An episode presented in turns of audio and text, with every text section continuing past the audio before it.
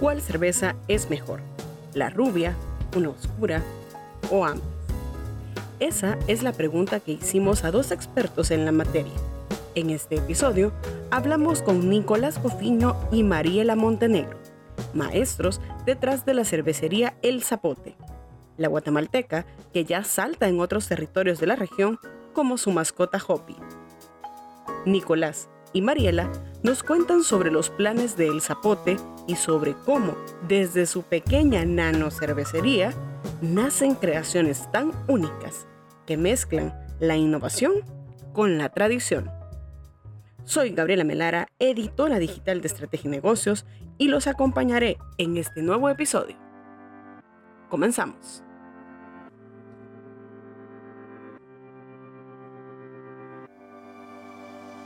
Agradezco nuevamente Nicolás y Mariela por estar con Estrategia y Negocios.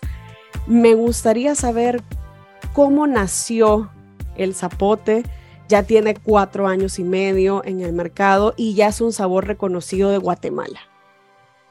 Pues el zapote nació a partir de esta, este movimiento artesanal que, que se tenía en el mundo, ¿verdad? Empezamos ya a ver cómo México crecía en artesanal, cómo Estados Unidos pues iba a pasos agigantados y bueno, no nos podíamos quedar atrás.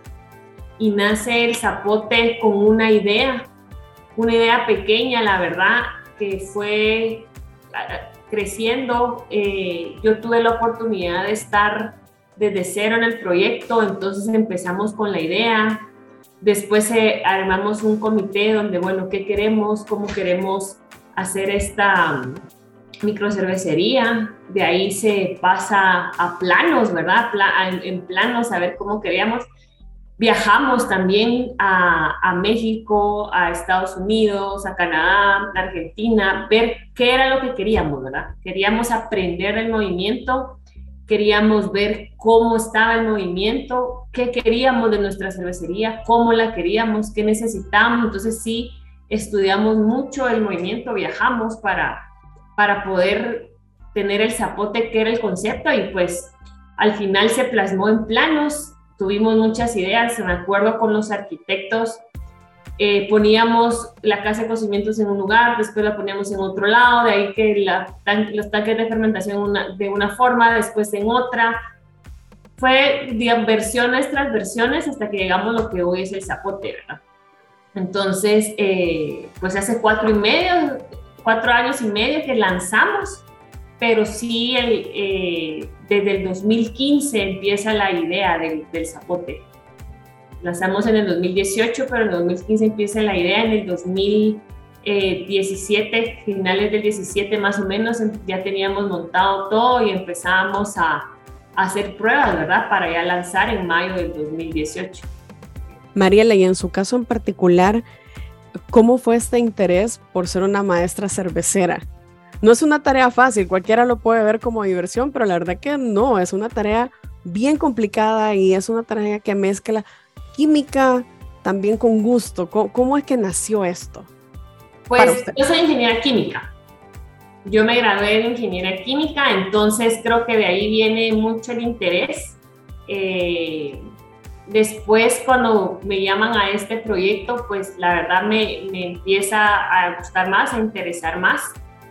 Ya me dedico más al, estudio. Yo me fui a estudiar al BLB, a Berlín eh, para maestro cervecera, entonces ahí desde, desde inicio a final aprendiendo de todo, entonces la verdad que es una pasión, es algo que me gusta mucho, cada día se aprenden cosas nuevas, cada día eh, estamos en aprendizaje, una cosa que tiene lo artesanal es que tiene cantidad de estilos lo hacen aprender a uno, lo hacen investigar, lo hacen estudiar y ver qué se puede hacer, los nuevos estilos que, que surgen, los antiguos. Entonces, la verdad que me gusta mucho y, me apasiona y cada día, como le digo, aprendo más. Entonces, ser maestra cervecera del Zapote para mí me, llena mucho de orgullo.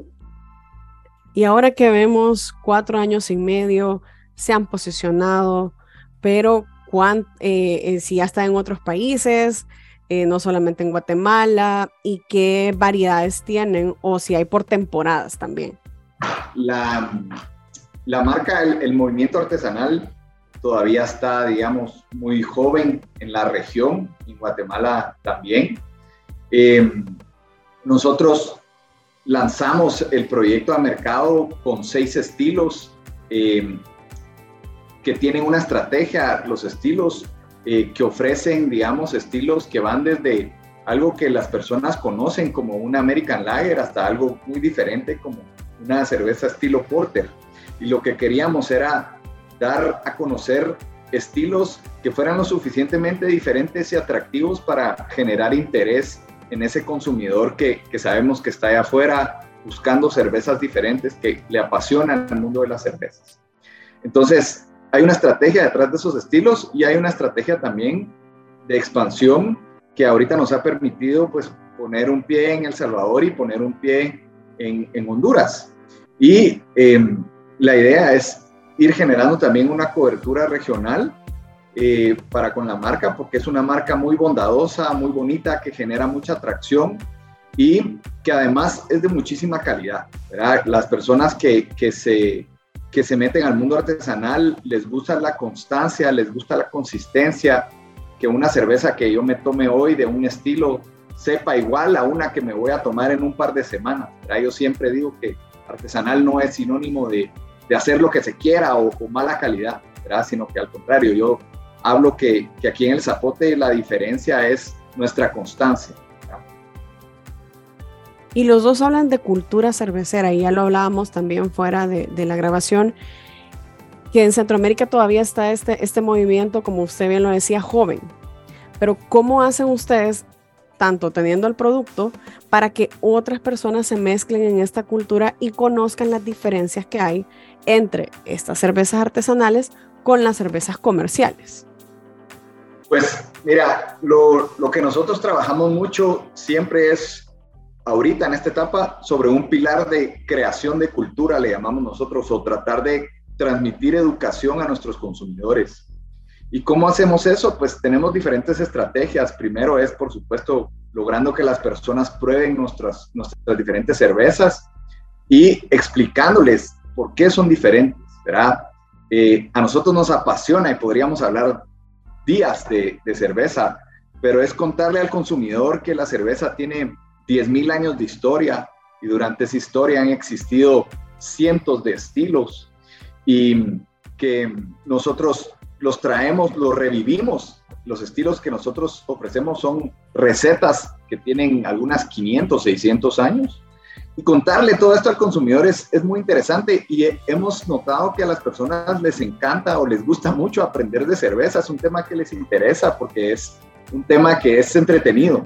Entonces, es una tarea que, que, gusta mucho y vamos realmente picando piedra. ¿verdad? Utilizamos nuestras redes sociales para dar a conocer y publicar información sobre los estilos. Utilizamos... Eh, publicaciones como infografías que dan a conocer, digamos, movimientos como el origen del Oktoberfest o cada vez que lanzamos una innovación, qué, qué, de, de, dónde viene, cuáles son sus características.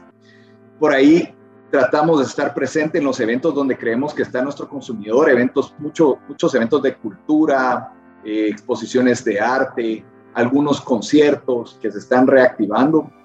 Y lo más importante es cuando logramos cobertura en un punto de venta, en un restaurante, por ejemplo, eh, tener una ejecución adecuada. Nosotros, yo siempre le comento al equipo que tenemos que tener en esta etapa pocos clientes, pero con una gran ejecución. Y me refiero a que si tú llegas a un restaurante y tenemos cerveza al zapote, que em, el personal del restaurante tenga la capacidad de decirte, mira, si vas a tomar una cerveza oscura, pídela con este platillo, ¿verdad? O si usted va a pedir un carpacho, tenemos esta cerveza para ese carpacho. Y que la experiencia sea eh, terminada, digamos, con cristalería correcta. La revista que mejor conoce Centroamérica es Estrategia y Negocios. Lo invitamos a seguirnos en nuestras redes sociales. Estamos como revista Estrategia y Negocios y a visitar nuestra página web www.estrategienegocios.net. Sí, totalmente, porque aquí eh, uno le puede decir, o sea, yo, por ejemplo, si usted me dice, puede ser rubia, oscura, medio oscura, medio rubia, pero usted sabe y nos puede explicar bien cómo es todo este proceso y cuáles son las diferencias entre ellas también. Bueno, vamos a empezar de, la más suave a la más fuerte, ¿verdad? Así es como también nosotros hacemos nuestros catados para no saturar el paladar, ¿verdad? Entonces, nosotros tenemos una American Lager, es la única lager que tenemos, el resto son ale.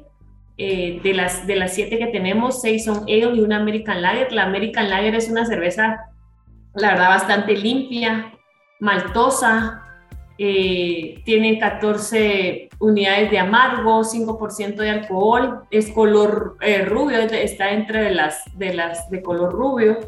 la verdad que es una cerveza que tiene eh, mucho drinkability, puedes tomar una tras otra, la verdad.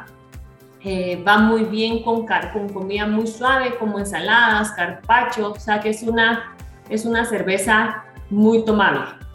Luego ya pasamos a nuestra Belgian White. Nuestra Belgian White es una cerveza, ya es, de, es una ale. Esta ya es una cerveza que tiene un porcentaje pequeño de trigo en su receta tiene malta, pero tiene un porcentaje pequeño de trigo.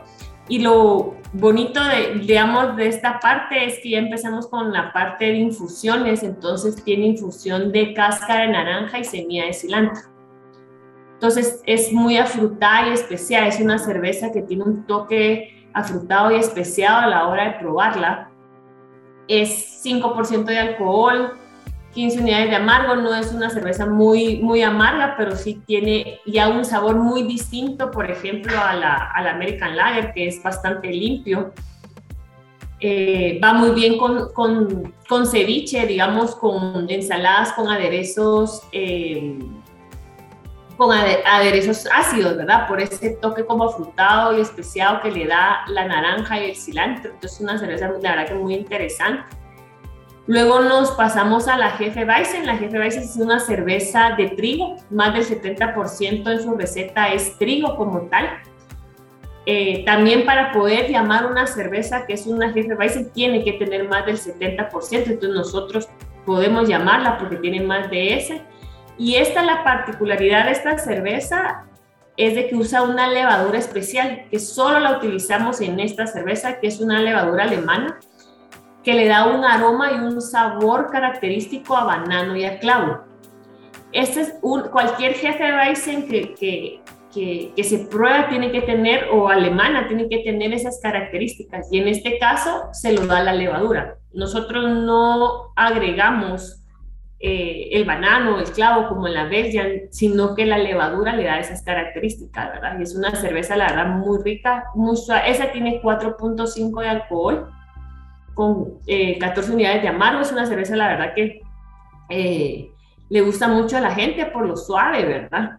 Pero su característica, como, como te digo, es mucho de aroma y sabor a banano y a clavo que viene de la levadura. Ahí en, en la Jefe Bison solo quiero mencionar, porque yo me siento orgulloso, que de todas las medallas que hemos ganado, todas han sido bronce o plata. Solo la Jefe Bison ganó en México en febrero de este año medalla de oro. Es la única que tenemos que ha ganado medalla de oro. Entonces es por ahora la joya de la corona de nuestro portafolio. Sí, la verdad que muy contentos con esa medalla y eso nos, nos dice a nosotros que, que nuestra jefe Bison está bien hecha.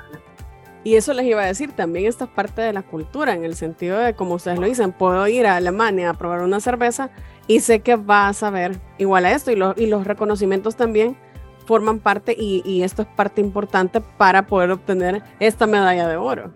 Sí, sí. Bueno, estas son bastante color pajizo amarillo. Luego ya pasamos al Scottish Ale. Esa ya es una cerveza con un color ya más oscuro, café, caramelo utiliza maltas eh, caramelo, ¿verdad? Entonces su aroma, cuando uno la prueba o, digamos se siente el aroma, es mucho a toffee, a caramelo, entonces es bastante maltosa, frutada, entonces al, probarla se siente ese dulzor del toffee, la verdad que es una de mis favoritas. Eh, esta ya tiene 17 unidades de amargos con 5% de alcohol, pero ya es diferente, ¿verdad? Ya con la malta caramelo ya es un, color distinto, ya es un sabor distinto, ya, ya, ya va siendo un poquito más fuerte en amargo, pero la verdad es una cerveza de, de mis favoritas, ¿verdad? Y una cosa que tiene que es súper importante es que es una cerveza que ya marida muy bien con postres, con postres eh, como un cheesecake, un crème como tipo de afrutados, ¿verdad? Va muy bien, aunque uno cree que la, la cerveza no va con postre, nosotros hemos comprobado que, que, la verdad es uno de los mejores maridajes que, que podemos tener. Luego nos pasamos a nuestra APA, nuestra American Pale Ale, que es la Pin Pin pues esa es una cerveza bastante, ya es un poco más amarga, también con colores y sabores acaramelados, pero ya es una cerveza con bastante aroma. Eh, ya tiene 35 unidades de amargo, es una cerveza ya bastante eh, amarga, eh, muy rica la verdad. Tiene 4 o 5 de alcohol, entonces hay un balance ahí entre que podemos tomar más de una por, por, su, por su sabor, por su el aroma es bastante aromática. Y de ahí derivamos a la IPA, que nuestra India Pele, esa ya es con 6% de, de alcohol, esta ya tiene 56 unidades de amargo, o sea, es una cerveza bastante amarga, pero como una IPA tiene que ser amarga y aromática, pues esta es una cerveza bastante amarga y aromática. La, lo que tiene esta IPA y nuestra American Pale Ale es que en la fase de fermentación le agregamos lúpulo al tanque y se lo dejamos ahí por una semana. Y esto nos da a nosotros más aroma en la cerveza. Entonces, a la hora de, tomar la cerveza es un aroma bastante resinoso, a grama, a pino, que es bastante particular de este tipo de cervezas. Y por último, pues terminamos con nuestra porter. Esta ya es una cerveza oscura, totalmente oscura. Utiliza maltas tostadas, maltas eh, chocolate. Entonces, a la hora de probarla, muchas veces nos dicen que es un café expreso lo que están probando o tomando. Eh, se siente así. Eh, tiene 25 unidades de amargo, ya tiene 7% de alcohol. Es una cerveza bastante fuerte, pero es, de nuestra, es nuestra cerveza oscura, ¿verdad? Es una de nuestras cervezas eh, oscuras y va muy bien, es uno de nuestros maridajes preferidos que va muy bien con pastel de chocolate, con brownie, eh, con, con trufas, con todo eso va muy bien por ese balance que tiene el amargo del chocolate con el amargo y el tostado que tiene lo que es nuestra cerveza. Entonces la Porter es nuestra cerveza más fuerte, más oscura, con 7% de alcohol. Entonces, ese es, ese es nuestro portafolio. Si te das cuenta, vamos de una suave, bastante limpia, que podemos tomar varias, hasta una oscura con un porcentaje de alcohol alto, que al final también nos, y que entre una y otra, pues tenemos muchos sabores, ¿verdad? Tenemos desde un café expreso hasta afrutado especiado como caramelo. Entonces, si hay una variedad para escoger. Hay para Sí, y también eso le iba a decir, que, que el, el, el, gusto, o sea, están para todos, porque a veces es, el pleito de cuál es mejor, si la oscura, si la clara, y mucha gente dice, no, es mejor la oscura porque tiene esto, es mejor la clara porque tiene esto. Pues la verdad es, depende mucho del consumidor. Sí, yo, yo por ahí quiero complementar lo que dijo Mariela con dos, dos puntos importantes. El primero es, si quieren hacer un micromaridaje, por favor, cuando tengan ganas, consigan una porter y prueben con un pedacito de chocolate. Denle un trago antes de probar el chocolate, después cómanse el chocolate y luego prueben la cerveza y es, la gente nos dice, yo no sabía que esto existía, es un mini maridaje. Y lo que queremos al final del día es que las personas, si salen a comer, eh, en vez de tomarse un café después de un almuerzo, se tomen una porter. La cerveza en general no vale la pena tomarla tan fría. Eh, aquí en Latinoamérica tenemos una cultura de servir cerveza casi congelada, pero sacrifica a uno mucho la experiencia, porque cuando tú te tomas algo que está congelado, se te duerme la lengua, es como tomar un hielo, ¿sí? Entonces, cuando se te duerme la lengua, dejas de percibir sabores y, la carbonatación, ¿verdad? Y eh, inclusive hasta los aromas se, se merman un poco. Entonces, en cerveza artesanal no recomendamos mucho que la cerveza esté con esa cultura de estar casi que congelada, ¿verdad? sub-cero, sino que la permitan estar un poco más eh, templada y así poder experimentar a tope sus aromas, sus sabores, la carbonatación, todo esto que es lo que uno está buscando cuando prueba cervezas tan diferentes.